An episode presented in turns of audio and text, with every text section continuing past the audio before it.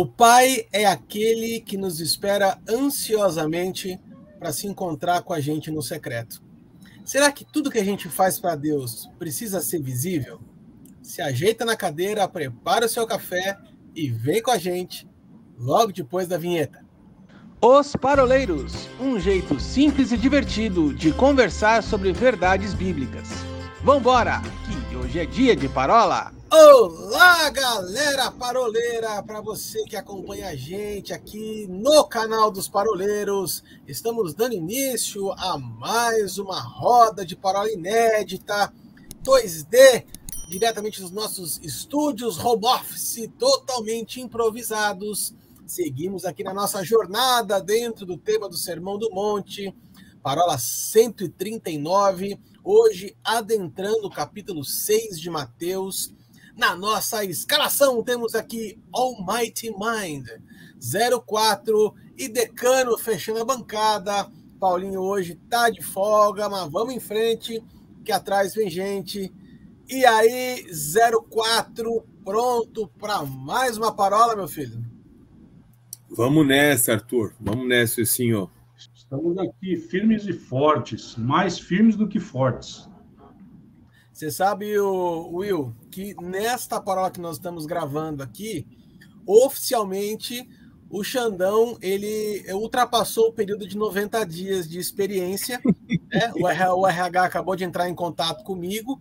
Então, né, 1 de janeiro até 31 de março, temos aqui aquele período de experiência. O RH me falou: ok, pode efetivar o menino, que ele está dando boa, está dando bom testemunho. Isso é isso é parola.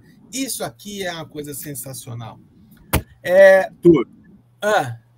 Por isso que eu não quis gravar no dia 1 de abril, que eu fiquei preocupado com o que sairia da, da sua boca. Então agora eu estou tranquilo. Ai, agora que o RU, Recursos Humanos, autorizou, vamos, vamos em frente, vamos em frente. É, hoje, então, nós vamos adentrar aqui no capítulo 6 de Mateus. E, como a gente já disse anteriormente, em algumas parolas, essa divisão da Bíblia em capítulos e em versículos, isso não, não existe no texto original é, escrito por Mateus. Então, capítulos e versículos são apenas uma divisão didática e pedagógica para a gente poder localizar os textos com mais facilidade, extrair alguns alguns blocos de, de textos, enfim. Fato é que o sermão de Jesus continua na mesma pegada desde Mateus 5:1. Então não é porque começou um capítulo novo que nós estamos encerrando uma história e começando outra. Então a gente tem que entender que quando a gente adentra em Mateus 6, o assunto ainda é o mesmo de Mateus 5. Ele está seguindo numa ordem lógica, né? Então vocês vão, quem está acompanhando a gente aqui desde o começo dessa jornada, e essa aqui, se não estou enganado, já é a 12 parola dentro desse assunto. Então já tem mais de 12 horas de conversa aqui em cima desse tema. Nós começamos a respeito com os fundamentos, falamos sobre qual era a característica daqueles que eram os bem-aventurados, que eram chamados filhos de Deus. Pegamos uma revisitação das leis, né? Então, ouvistes o que foi dito, eu, porém, vos digo. Jesus posiciona as pessoas como sal e luz, a gente vem então numa construção muito interessante. E aí Jesus ele encerra este bloco da revisitação da lei e ele começa a, a, a mostrar para a gente agora é, um aspecto é, do seu ministério onde ele vai falar a respeito ah, de como nós devemos nos relacionar, né? não só com o outro, mas também para com Deus. E aqui no capítulo 6 de Mateus, logo no versículo 1, apesar do tema do texto começar com tenham cuidado para não praticar as suas obras de justiça diante dos outros. Depois, se você quiser acompanhar, você que está nos ouvindo, nos assistindo, é, acompanhar com a sua Bíblia, nós vamos falar hoje de Mateus 6.1 até Mateus 6.8, tá? Primeiro bloco nós vamos falar até o 4, o segundo bloco do 5 ao 8.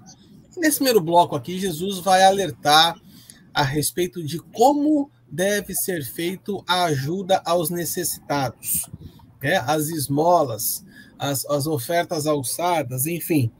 É, eu quero lançar aqui para a gente conversar um pouquinho sobre a importância, primeiro, Chan, é, desta visão social, né? E por que que Jesus vai tocar no aspecto de esmola, como se a esmola fosse algo uh, de fato espiritual?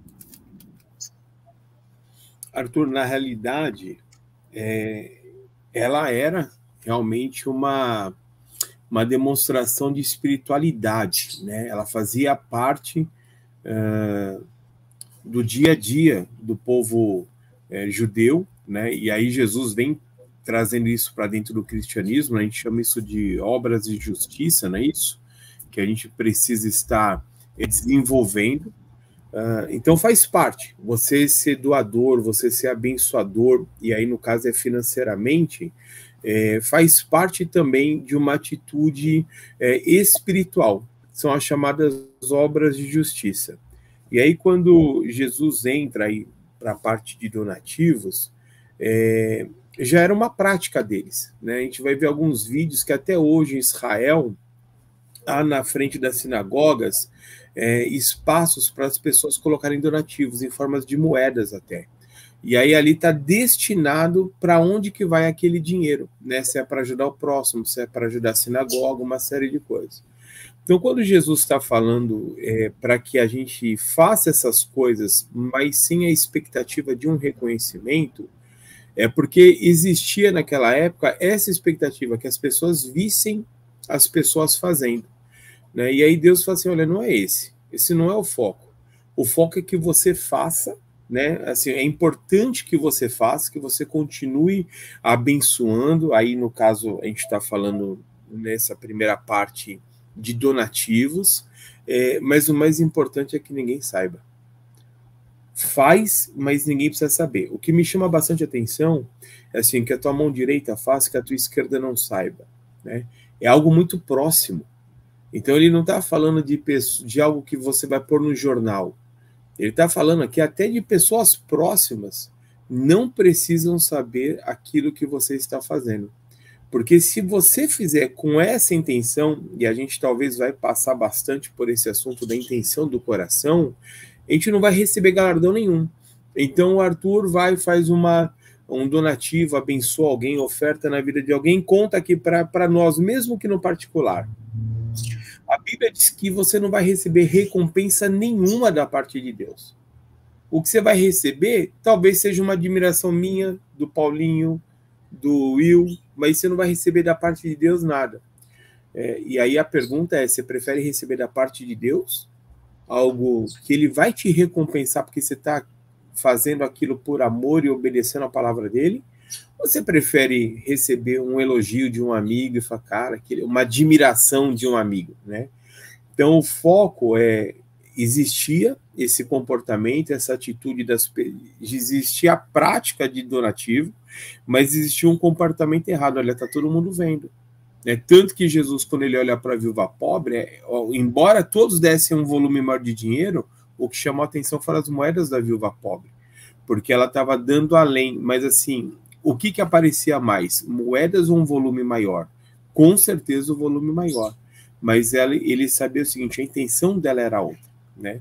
Então, é, o importante é isso: eu não tocar trombeta, porque eu vou correr o risco de não receber nada da parte do Senhor. Que isso é uma outra coisa. As pessoas falam assim: ah, a gente tem que fazer realmente sem esperar nada de troca. É verdade. Mas a Bíblia diz que ele vai nos recompensar. Então a gente também tem que ter essa consciência de que uma hora Deus vai nos abençoar por aquilo que nós estamos fazendo em nome dele e para ele. Eu acho que o ponto aqui central, né, quando Jesus ele começa a falar a respeito disso, eu estava vendo aqui a comparação na Bíblia TPT, na Amplificada. É engraçado porque na Bíblia Amplificada diz assim: é, quando você fizer algo aos pobres, não toque a trombeta. Olha como ele fala, não toque a trombeta.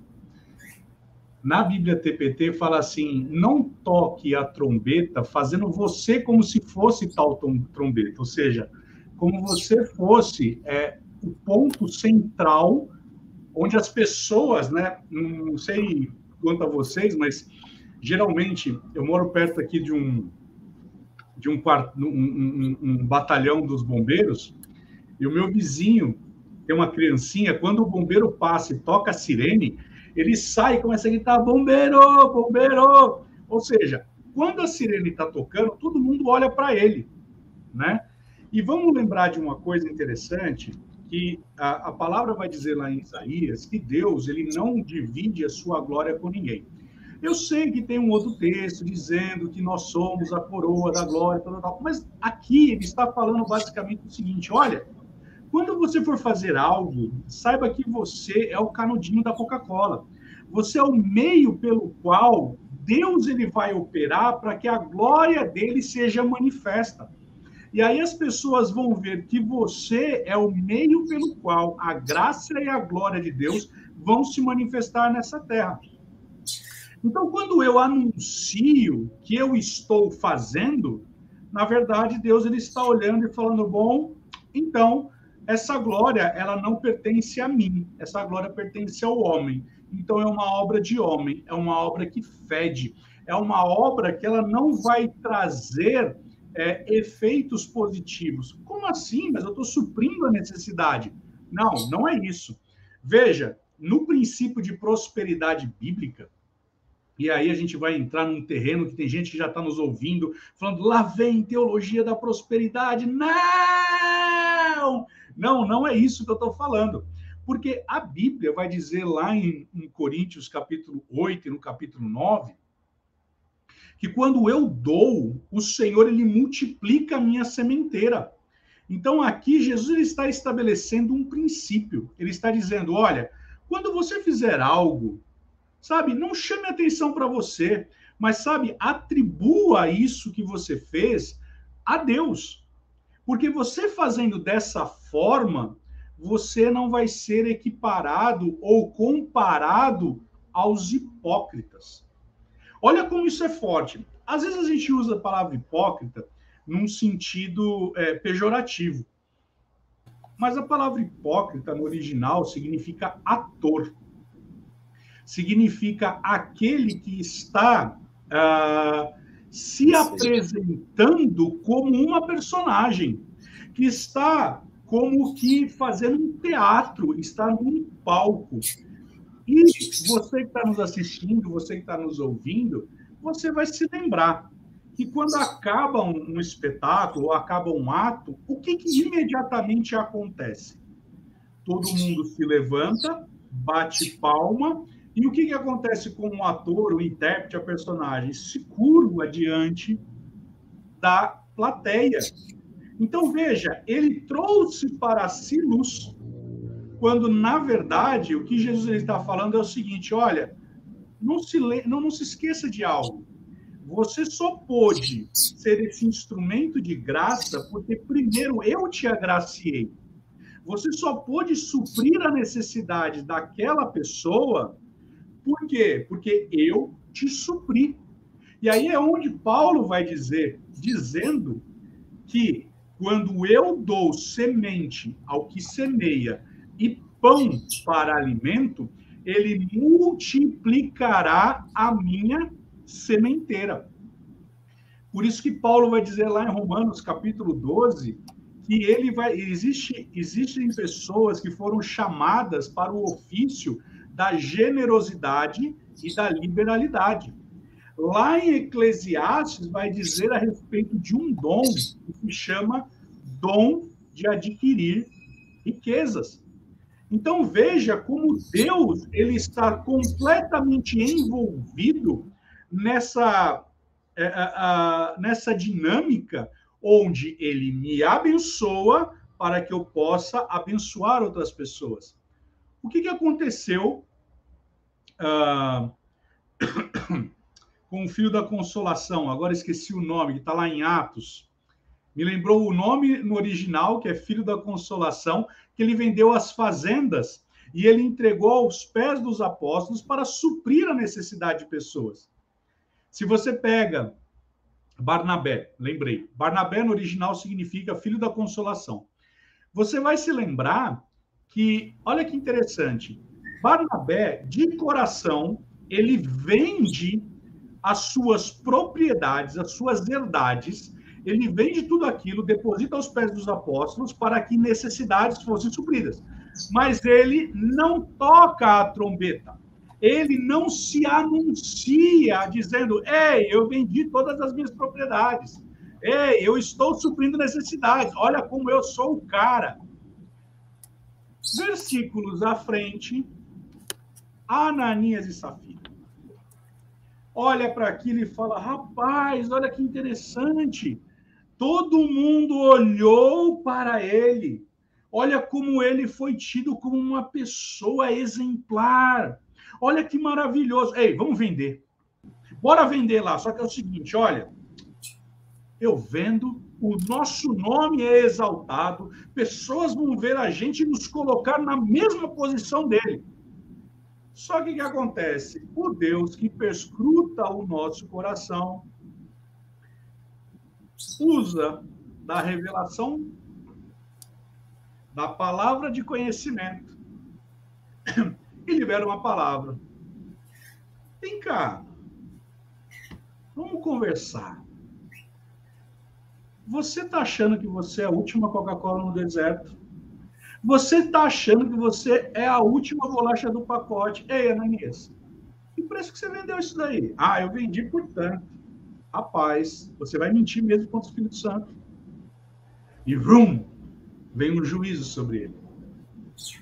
John Beverly, no seu livro Temor do Senhor, ele cita essa passagem de uma forma onde ele vai elucidar que houve um juízo direto da parte de Deus.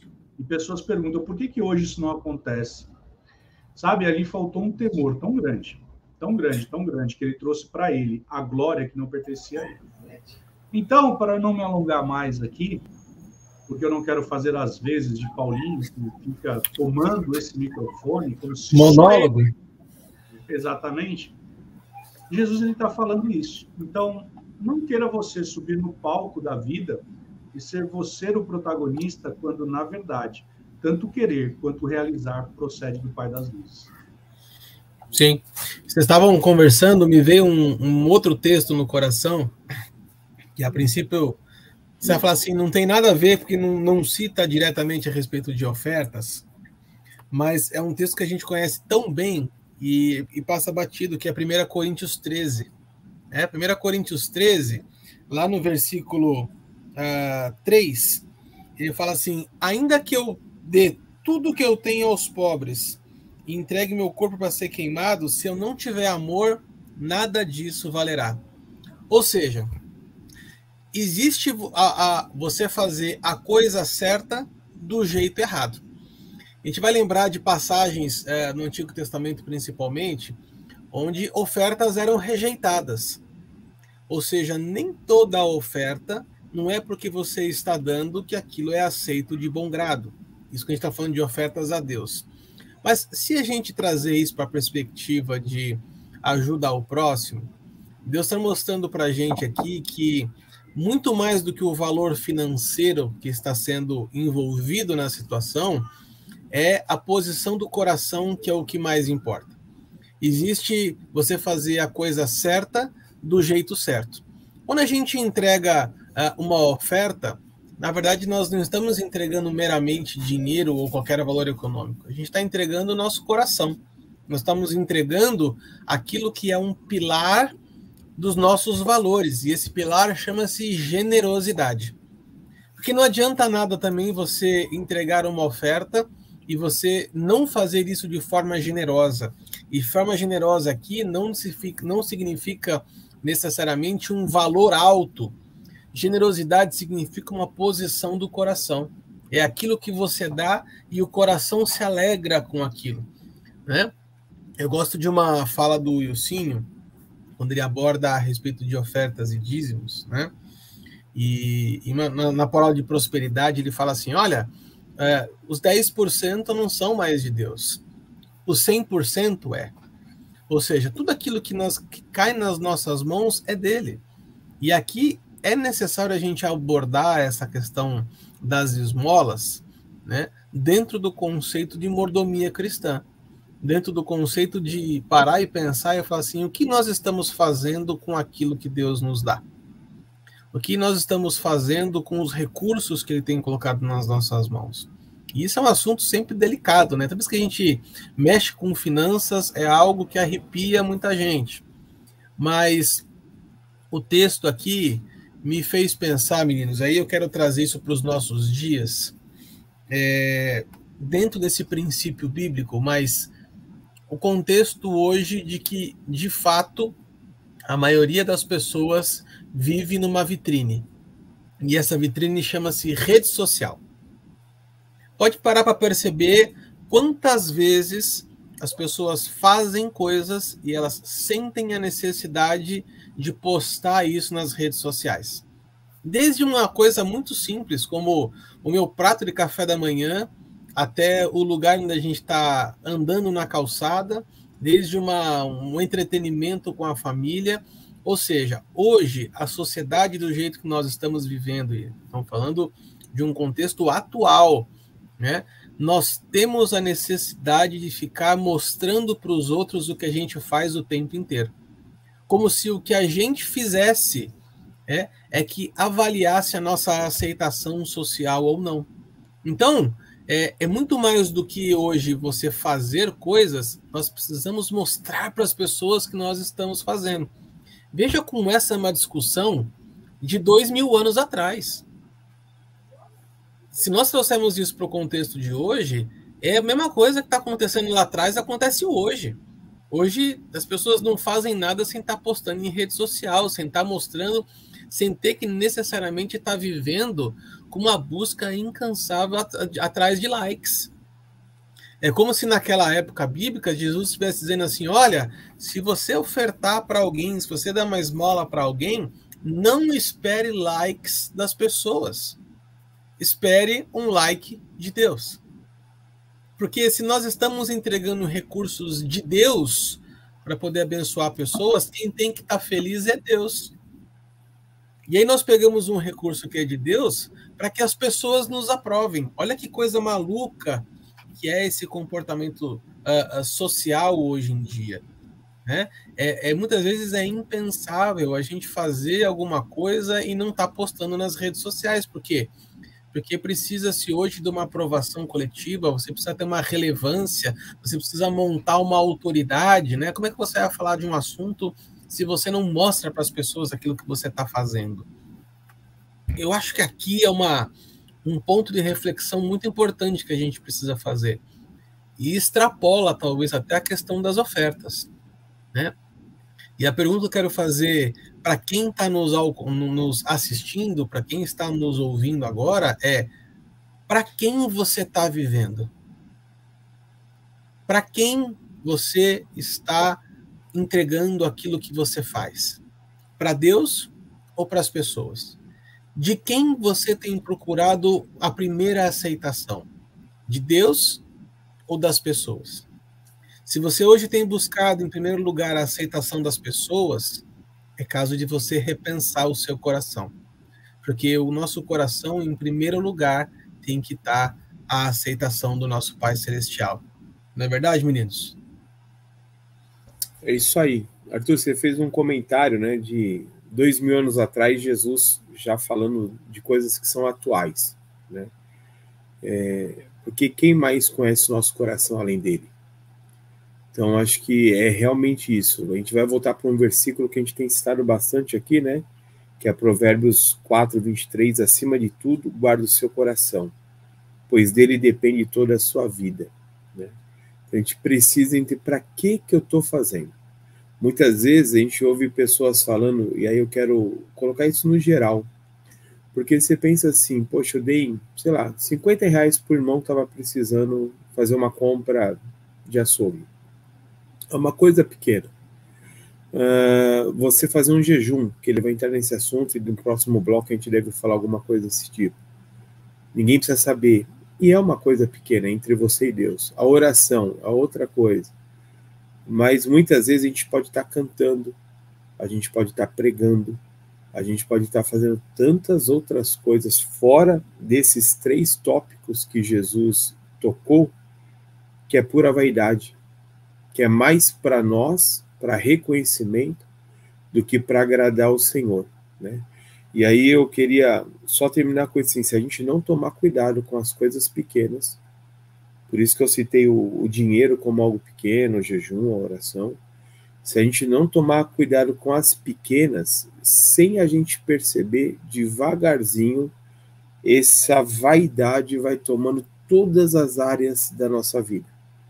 E aí podemos, no futuro, um dia encontrar com o Senhor e falar para ele: em teu nome eu expulsei demônios, eu curei enfermos, profetizei, preguei, cantei para multidões. E ele vai falar assim: apartai-vos de mim, pois eu não vos conheço. Isso é muito perigoso.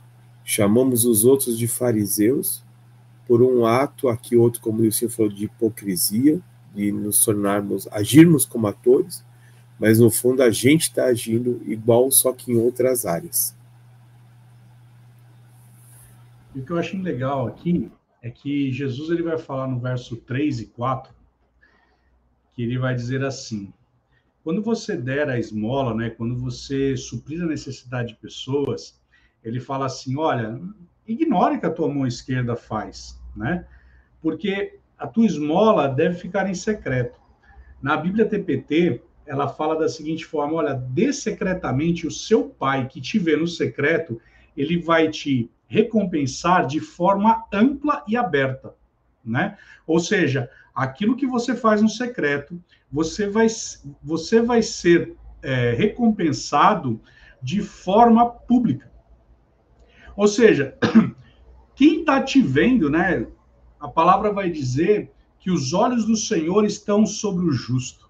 Então, ou seja, ele vai ver o que você está fazendo, ninguém precisa saber, e as pessoas vão ver, não porque você foi ao palco e se prostrou, mas porque ele mesmo é quem vai dar a abertura, a amplitude, ele mesmo vai fazer com que as pessoas identifiquem em você a graça de Deus. As pessoas vão ver e falar o seguinte: rapaz, você de fato é um homem de Deus, e ele vai te recompensar abertamente. Né? Olha que interessante.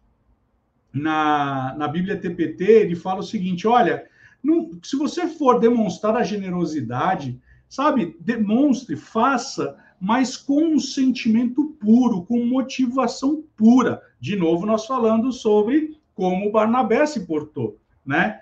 E sem qualquer desejo ou intenção de dar publicidade, que foi o que aconteceu com Ananias e Safira. Quiseram dar publicidade, quiseram se colocar no mesmo patamar. E aí, olha, Barnabé ele foi chamado filho da, compensa, da, da, da, da, da consolação. Olha que interessante isso. Então, eu entendo e que eu conheço pessoas do meu, do meu ciclo de, de relacionamento que Deus ele cumpre exatamente esse versículo na vida dele onde eu vejo pessoas sendo supridas e suprido com força, com força. E aí você vê Deus honrando essa pessoa de forma aberta. Para eu terminar aqui, Arthur, é, aqui na Anguera nós temos o centro de distribuição, se eu não me engano, da Magazine Luiza. Se eu não me engano. E quando Paulo fala aos romanos sobre a generosidade, a respeito da liberalidade, o que a palavra está falando é de eu e você sermos esse centro de distribuição de recursos, onde Deus vai trazer todos os recursos para mim e para você, para que nós venhamos a distribuir esses recursos e suprir necessidade de pessoas. Mas sabe de uma coisa? Ninguém precisa saber, porque os olhos do Senhor estão sobre nós e ele abertamente a palavra que está aqui né, na Bíblia Amplificada é: e ele vai te recompensar openly, ou seja, abertamente. Todos saberão, mas não porque você se colocou naquela posição, mas porque Deus, ele, através do seu poder e da sua glória, ele fez com que você fosse recompensado. Então, neste segundo bloco, nós vamos dar uma ênfase maior dos capítulos, do versículo 5 até o versículo 8 desse capítulo 6 de Mateus, e abordar o que significa, então, esse tempo de oração no secreto. Aqui é um assunto que eu sei que é, vai, vai balançar o coração de muita gente, porque o tal do lugar secreto é algo que a gente escuta desde que a gente se converteu e existe um, um, um não vou falar um mistério, né? Mas existe uma chave exatamente nesse lugar do secreto, né? E aí eu quero trazer aqui o Mente Brilhante, o 04, que ao longo desses 20 anos me inspiram no que diz respeito a tempo de oração no secreto. Apesar de ser secreto, já estive nos dois, com os dois em tempo de oração, e, e eu sei o quanto vocês é, já avançaram nessa área. Então, e aí, Mente Brilhante, e aí 04, vamos dar sequência à nossa, à nossa parola, falando agora a respeito então do tempo de oração no secreto. Você sabe, é, falar sobre oração, todas as vezes que a gente fala, Arthur, você há de concordar comigo. Isso daqui é cara de família Fiorini. Não é verdade? Eu, se fosse você agora, daria aquele grito falando: Helena, vem aqui agora, Helena! E venha falar junto com o Xandão sobre isso. Porque se de fato e de verdade nós falamos sobre orar no secreto, nós estamos falando aqui com uma pessoa que nos inspirou, nos inspira, porque de fato tem uma vida de joelhos, né? Não é porque o Xandão está aqui, mas nós já gravamos uma parola com ele lá atrás, quando ele era apenas e tão somente um convidado, onde nós falamos sobre uma vida de oração, né? E depois nós falamos também com a Leninha, falamos também sobre uma vida de oração. Então, veja, eu acho que, em que pese, de fato, ter um estilo de vida de oração, se tem alguém que tem como falar sobre esse lugar secreto, é Alexandre Fiorini e o seu cantante passarinho. Misericórdia. A Lena está tá num compromisso mas ela me deixa constrangido, porque muitas vezes ela está orando e eu ouço ela chorando junto. Eu falei, meu, como é que pode um negócio desse, né? Ah, meus passarinhos estão quietinhos ali depois que, que eles tomaram uma certa bronca. Ih, começaram a falar. Mas vamos lá. É, eu acho que o Arthur tocou numa palavra-chave. Chave. Quando você falou, essa aqui é uma chave do reino dos céus, né? Eu, eu folgo em dizer que é uma das mais importantes, junto com a leitura da palavra. Acho que uma e a outra tem que andar junto continuamente para o resto das nossas vidas até quando Jesus voltar. Uh, se a gente conversar com muitos cristãos, a gente vai ver que a grande dificuldade é justamente ter um equilíbrio numa vida de oração. Por tempo, pela correria, uma série de coisas. E aí, né, eu escuto, eu sei que todas as orações Deus ouve, no sentido assim, onde você está no carro, está no trânsito, está no trabalho, né? Deus ouve. Mas Jesus, ele fala algo bem interessante. Olha, quando você for entra no teu quarto, né? Ele, primeiro ele está fazendo uma comparação com aqueles que fazem publicamente para serem reconhecidos. A gente vai voltar para a mesma questão do, do primeiro bloco, onde as pessoas faziam aquilo ali para serem vistas pelos homens. E mais uma vez ele fala assim: a recompensa que, que é? aquilo que os homens vão fazer.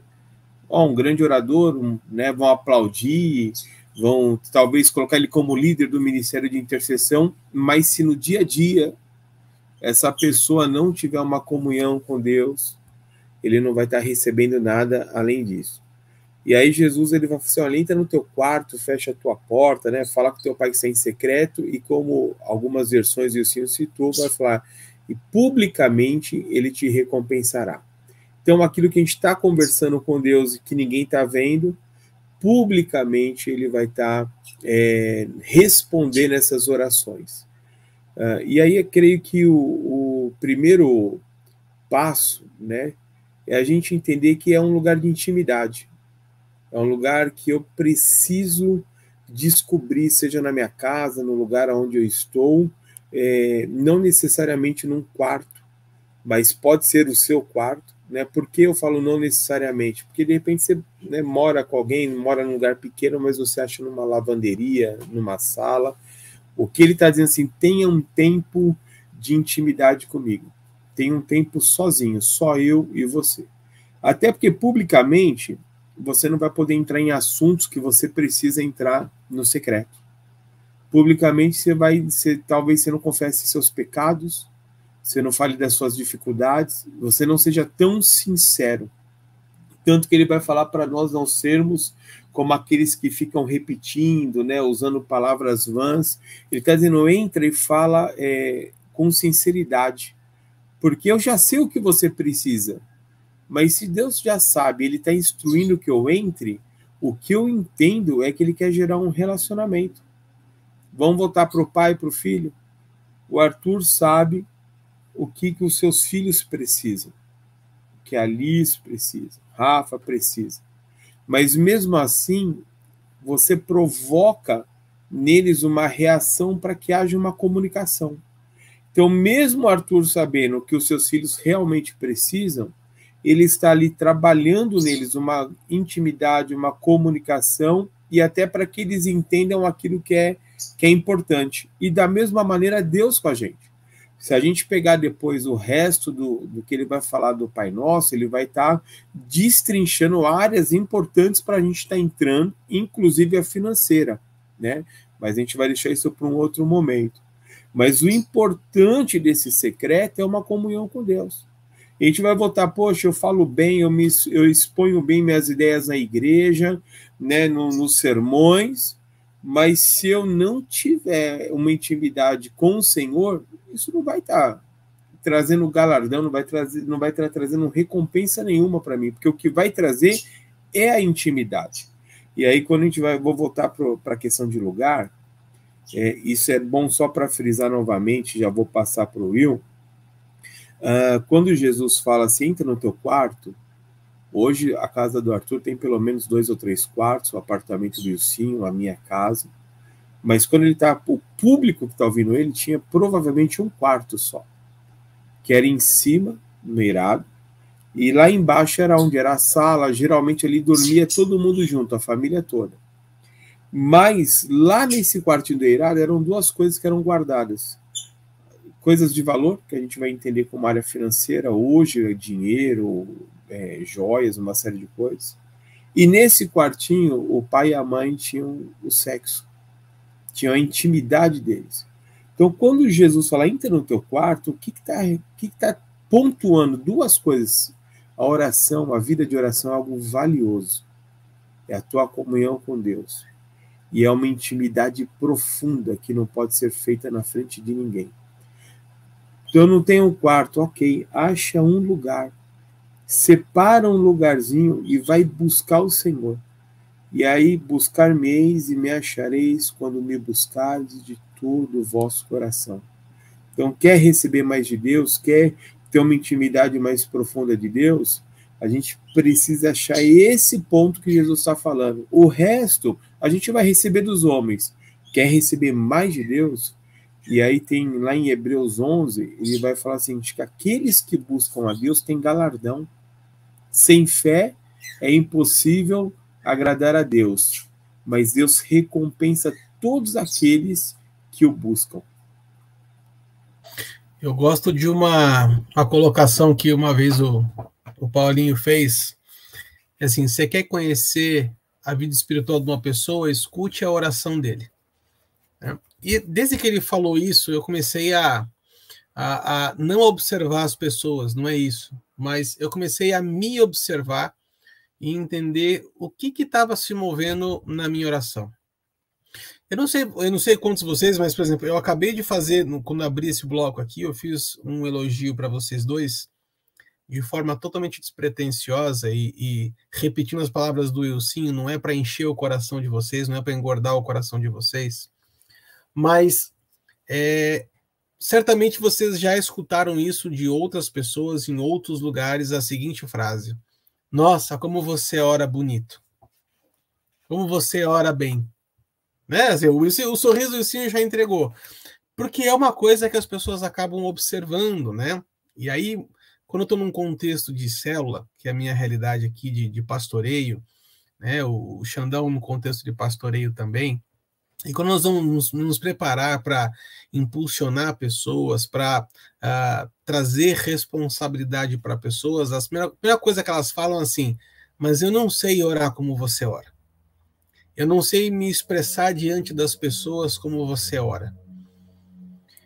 E aí eu, eu confesso para vocês dois que isso me dá um, um nó na garganta, porque dentro da inocência das pessoas, dentro da simplicidade delas, elas estão muito mais preocupadas com o que as pessoas vão pensar do que a respeito do que Deus está, vai pensar da sua oração, da nossa oração. É, eu sei que existem posições e orações que a gente não pode fazer, que a gente faz no secreto, que a gente não tem como fazer publicamente. Né? Existem orações que realmente são, são da nossa intimidade, mas a oração pública ela tem o seu lugar porque em alguns momentos ela vai é, apontar para as pessoas a direção da oração, aquilo que uh, nós como líderes daquela daquele rebanho estamos trazendo diante do Senhor para ser derramar sobre aquele grupo. Enfim, a oração pública ela tem o seu lugar. Mas novamente, como a gente fez no primeiro bloco, é necessário a gente trazer essa essa pergunta, né? Quando você ora em público, como fica o seu coração? Ele se enche de orgulho e veja, vejam como eu oro bem, vejam como eu sou espiritual ao ao, vejam como eu consigo é, de forma eloquente aqui trazer uma, muitas vezes a oração que é feita em público ela não é feita e aí aqui eu, eu vou, fazer, vou falar uma coisa meninos é, vou mexer numa ferida que eu tenho certeza que não acontece com vocês aí, acontece só em outros lugares. Mas tem muitas orações públicas que eu paro para pensar e elas não são feitas para Deus. Muitas orações públicas são feitas para as pessoas ouvirem mesmo. Muitas pessoas, muitas orações públicas, elas muitas vezes são colocadas é, para incentivar, para impulsionar, para é, encorajar muitas vezes, mas são orações feitas para as pessoas. São palavras bonitas de encorajamento para pessoas. Né? Deus acaba ficando nesses momentos até sendo colocado de escanteio. É, eu já vi isso acontecer muitas vezes. Né? É, isso, isso me traz um temor muito grande, porque a oração nada mais é do que um diálogo com Deus. E isso eu aprendi com o Chan. Né? Quando a gente faz uma oração pública, não há diálogo, há monólogo. Quando a gente faz oração pública, é, não necessariamente Deus responde na hora no nosso coração. Mas quando traz, Deus traz para a realidade a oração do lugar secreto, e eu achei que o, que o, o Chan, quando começou a falar do lugar de intimidade do quarto do casal, eu acreditei que você ia para um lugar, Chan, aí você parou na, na beira da piscina, assim, eu falei, ele vai mergulhar e, e você acabou não mergulhando. Mas é, há algo que, que é importante a gente estar tá acompanhando para quem nos assiste e para quem nos ouve, que é a seguinte coisa: é, o lugar da, do quarto, lugar secreto, é um lugar onde. E aí eu lembro, acho que o Sinho já falou sobre isso em algum momento não vou lembrar em qual parola é, mas é um lugar onde se encontra o homem e a mulher para um local de intimidade. Eles estão desnudos um com o outro, e é neste lugar que ele, como noivo, e nós, como igreja, como noiva, ele quer ter tempo de intimidade conosco para gerar dentro de nós vida para gerar dentro de nós uma revelação da Sua palavra, para gerar dentro de nós uma, um senso de, de compromisso e de aliança que só é gerado no lugar secreto. Essa intimidade que produz vida, né, só pode ser feita no lugar secreto. Deus quer trazer para a gente essa, esse ambiente de intimidade, dizendo assim, cara, é, eu quero gerar em você é dentro da intimidade que eu quero gerar dentro do seu coração aquilo que está no meu.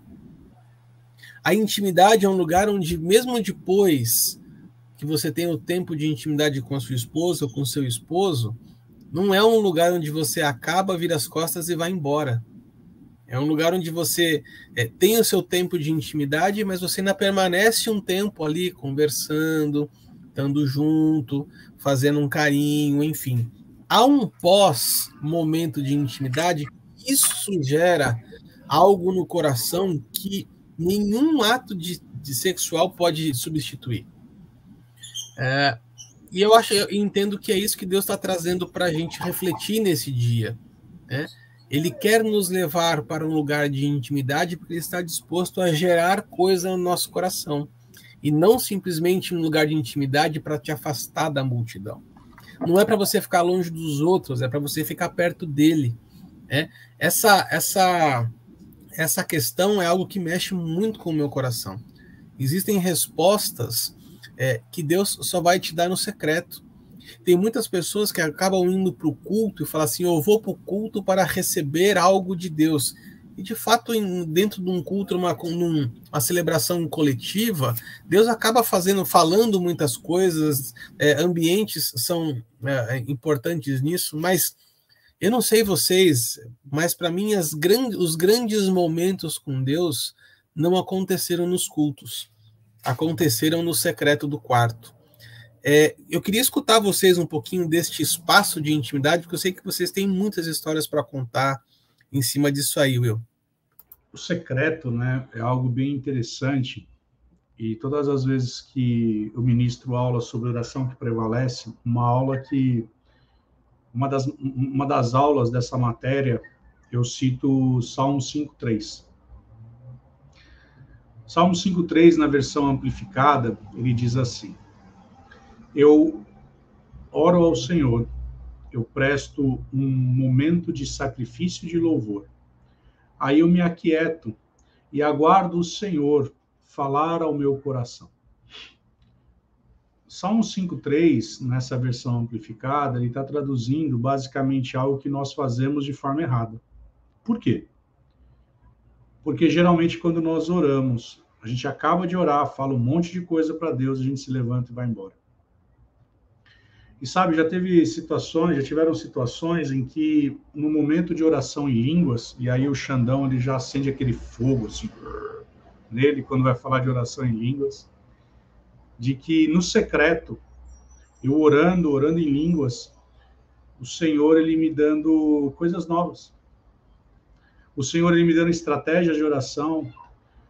O Senhor ele me dando é, mecanismos ou então até uma palavra de de como abordar certo tema. Recentemente eu estava orando em línguas e, e o Senhor me trouxe uma palavra no coração, autossuficiência. Falei, uau, peraí, Deus, vamos devagar. E aí Deus estava me levantando para interceder por um homem sobre essa palavra. E aí eu comecei então a entender que Deus ele quer tratar o coração de um homem sobre autossuficiência. E aí eu comecei a questionar a Deus a esse respeito. E sabe, isso foi no secreto. Porque quando nós aprendemos algo sobre a oração, a oração é um estilo de vida. E tem coisas que no seu estilo de vida que você não faz de forma pública, você faz no seu privado é aquilo que ninguém vai te ver. É aquilo que, quando Deus está falando no seu íntimo, no seu profundo, as pessoas vão olhar e falar assim, rapaz, mas como que você conseguiu, como que você discerniu sobre isso? Nós já tivemos aqui o pastor Bruno, né?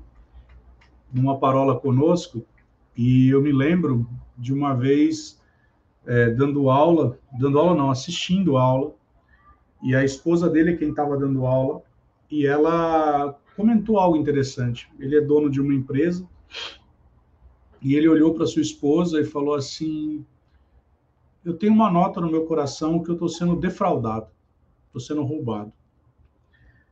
E aí ele e a esposa traçaram um propósito de oração por um período e, e Deus começou a trazer à tona aquilo que estava acontecendo, quem era a pessoa E ele é um homem de Deus. E aí, ao invés de, como diz a lei, né, diz a CLT, ao invés de ele chegar, já mandar o cara embora e tudo mais, ele, como um bom pastor que é, ele trouxe esse homem para perto, para um momento de arrependimento. Veja, foi no secreto que isso aconteceu. Foi no secreto que, orando, Deus ele me dá um, um valor. E aí eu começo, tá bom, Deus, o que é para fazer com esse valor? E Deus ele me dá um nome. Veja, Deus ele me deu um valor, Deus ele me deu um nome. Eu ligo para essa pessoa, falo, rapaz, me dá, por favor, os teus dados bancários. E essa pessoa me dá o dado bancário dele, transfiro o dinheiro. Naquela época não existia Pix. E quando chega, quando há a compensação daquele valor, ele me liga chorando, desesperado. Ele fala: Rapaz, você não sabe o que você fez, mas você foi resposta de oração. Porque no momento em que você depositou essa quantia, ontem, ontem, eu e minha esposa nós estávamos orando, eu estou desempregado. E se não entrasse exatamente essa quantia, eu não sei o que nós iríamos fazer. Veja, foi no secreto que Deus, e aí que a gente falou no outro bloco, mas foi no secreto onde Deus ele estabeleceu um propósito onde Deus ele me deu a graça de ser a resposta de oração para uma pessoa. É no secreto que você vai exercer um papel que talvez muitas vezes você não entenda quando vem um ore pelo Arthur, ore, ore pelo Xandão, e você nem sabe a razão, mas de repente essa tua oração no secreto, Deus te levantou como um atalaia para que na torre você estivesse dando um livramento para ele. Para terminar aqui, nós temos um irmão lá na igreja e ele estava indo para o trabalho e de repente veio um impulso dentro dele. É, o Xandão ele vai, ele, ele sabe do que eu estou falando, que é mais ou menos igual o apóstolo Jackson faz, que dá aqueles, aquelas rajadas que você fala, rapaz, se eu tiver na frente, tiver, vai pegar essa rajada em mim aqui. E ele começa naquela fúria e a orar, orar, orar, orar, orar, orar, e ele não entende. E ele está na Avenida do Estado. Ele bate o carro, ele fala: Poxa Deus, peraí, eu estava orando. Eu bati o carro, peraí, alguma coisa está errada. E aí, naquele momento, Deus não fala nada com ele. Ele vai para o trabalho, o carro batido, e, ele, e aquilo tá, ele, ele causa uma indignação nele. E ele volta, ele vê aquele acidente ainda todo aglomerado, toda aquela coisa. E ele olha uma mulher saindo, uma família saindo, agora não me lembro direito. E o Espírito Santo vira para ele e fala: Nesse dia, aquela mulher, ela foi salva. E ela foi salva porque você esteve intercedendo. Aí você vai falar, Wilson, o que, que você está falando? Que coisa maluca é essa? Isso não tem base bíblica. Bem, talvez você não entenda isso, mas Paulo aos Romanos ele vai dizer que nós não sabemos orar como convém. E o Espírito Santo, através de gemidos inexprimíveis, sabe o que, que era essa falta de expressão nos gemidos? Era ele intercedendo no trânsito por aquela mulher. E você sabe que isso é tão forte, porque no secreto, Deus falou para ele: comece a orar. Deus ele está orando e falando assim para você, vai, ore. E aí talvez você pegue um gancho daquilo que o Xandão falou no início. Por que, que eu tenho que orar? Né? As pessoas me perguntam isso muitas vezes. Por que, que eu tenho que orar? Afinal de contas, Deus sabe de todas as coisas. E aí, sabe de uma coisa? Nós já falamos e citamos várias vezes aqui aquela fala de John Wesley. Deus ele não faz nada nessa terra sem que tenha um homem orando através disso. Salmo 115, 16. Os céus pertencem ao Senhor, mas a terra ele deu aos homens. E é por isso que, oportunamente, nós iremos falar sobre a oração modelo ou a oração do Pai Nosso, onde ele fala: Pai Nosso, que estás no céu, seja feita a tua vontade, aqui na terra, como é feita nos céus. Bill Johnson, citando um profeta, ele diz o seguinte: na verdade, nós olhamos para essa, essa, esse versículo, né? Como se fosse Pai Nosso, que estás no céu, santificado seja o teu nome, seja feita a tua vontade aqui na terra, assim aqui na terra como é feita no céu. Mas, na verdade, no original, essa fala diz assim: Espírito Santo, Pai Nosso, faça-se na terra como é no céu. É dando uma ordem para que se manifeste na terra aquilo que já é manifesto nos céus. Então, aquilo que está no secreto é você e eu sendo a resposta de oração de pessoas. É eu e você sendo o meio pelo qual nós daremos livramento para pessoas. Sabe de uma coisa? Talvez existem pessoas. Eu ouvi outro dia um cara falando isso. Talvez você não consiga levar pessoas para a igreja. Talvez você não consiga levar pessoas para o evangelho. Mas uma coisa é claro: ninguém pode te impedir de orar. E ninguém pode te impedir de calar os lábios. Daniel foi tentado calar a boca dele. E ele falou: Como é que é? Então agora vai ser na janela. E sabe o que aconteceu? Ei, Daniel, você que tem um espírito excelente, desde o primeiro dia, a tua oração foi ouvida. Mas sabe, ali teve uns percalços na minha vinda, mas ó, agora eu vou te entregar a revelação no secreto. No secreto a revelação, no secreto a livramento, no secreto a provisão. Tá fechado seu mic, Chan. Colocar três coisinhas rapidinhas. É, Para quem estiver nos assistindo ou nos ouvindo, é, não é fácil começar isso porque é um canal de comunhão estabelecida por Deus é a oração. E aí o nosso inimigo vai sempre insistir para que isso não aconteça. Ele pode não, ele pode até permitir que a gente vá para a igreja. O que ele está lutando é para que a gente não ore e não leia. Então, quando a gente vai começar uma vida de oração, seja ela pré-determinada em 5, 10, 15 minutos de início, é, ele vai sempre lutar. O telefone vai tocar, alguém vai bater na porta, sempre vai tentar interromper. Então precisa estar atento a esses detalhes. Uh, mas a Bíblia diz: sujeitai-vos a Deus, que é cumprir a palavra dele, resistir ao diabo, passar por esse período, e aí ele vai embora. E aí o canal de comunhão vai aumentar. O segundo interessante é que o teu pai que vê em secreto, não está falando de ouvir, ele está olhando para aquilo. Ele está vendo o que estamos fazendo. E aí eu gosto muito da frase que Agar fala: Tu és o Deus, o grande Elroy, é o Deus que me vê. Lá em Gênesis. Então Deus está olhando para nós.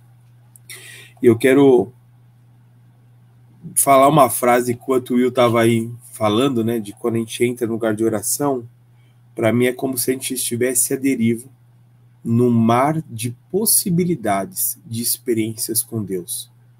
A gente entra para orar, a gente não sabe se ele vai mandar a gente interceder, a gente não sabe se ele vai curar a gente de alguma coisa, a gente não sabe se vai ver. Eu já ouvi, já tive visões no meu quarto, a presença dele é sempre marcante, mas para mim é um mar de experiências, é um oceano de experiências. Eu nunca sei o que vai acontecer. Eu sei que eu vou entrar sei que eu vou orar, sei que existem os caminhos da oração, sei que vou perceber a presença dele, mas aquilo que ele pode fazer nesse momento, para mim é o mar. É o famoso barquinho a vagar. Para onde você quer que vai? E eu vou. Amém? Amém. Então, chegamos aqui ao final da parola 139, a décima segunda, dentro do tema Sermão do Monte. E o que, que fica de lição para mim e para você ao final dessa parola? Presta atenção. Estratégias de guerra não são publicadas nas capas dos jornais. Estratégias de guerra são tratadas no secreto. Quer ter vitória sobre a sua limitação? Quer ter vitória sobre o seu pecado? Quer ter vitória sobre aquilo que você precisa avançar? Vá para o secreto porque as estratégias de Deus vão ser derramadas em você lá. Siga-nos nas nossas redes sociais, no Facebook, no Instagram, no YouTube. E para você que gosta de formato de podcast, estamos no Spotify, no Deezer e na Amazon Music. Semana que vem estaremos de volta com mais uma roda de parola. E é claro, a gente espera você por aqui deixa aqui o seu joinha, compartilha esse vídeo para o YouTube entender que é relevante e mostrar para bem mais gente. Fiquem com Deus. Will, um abraço. 04, um abraço e até a próxima. Tchau, tchau.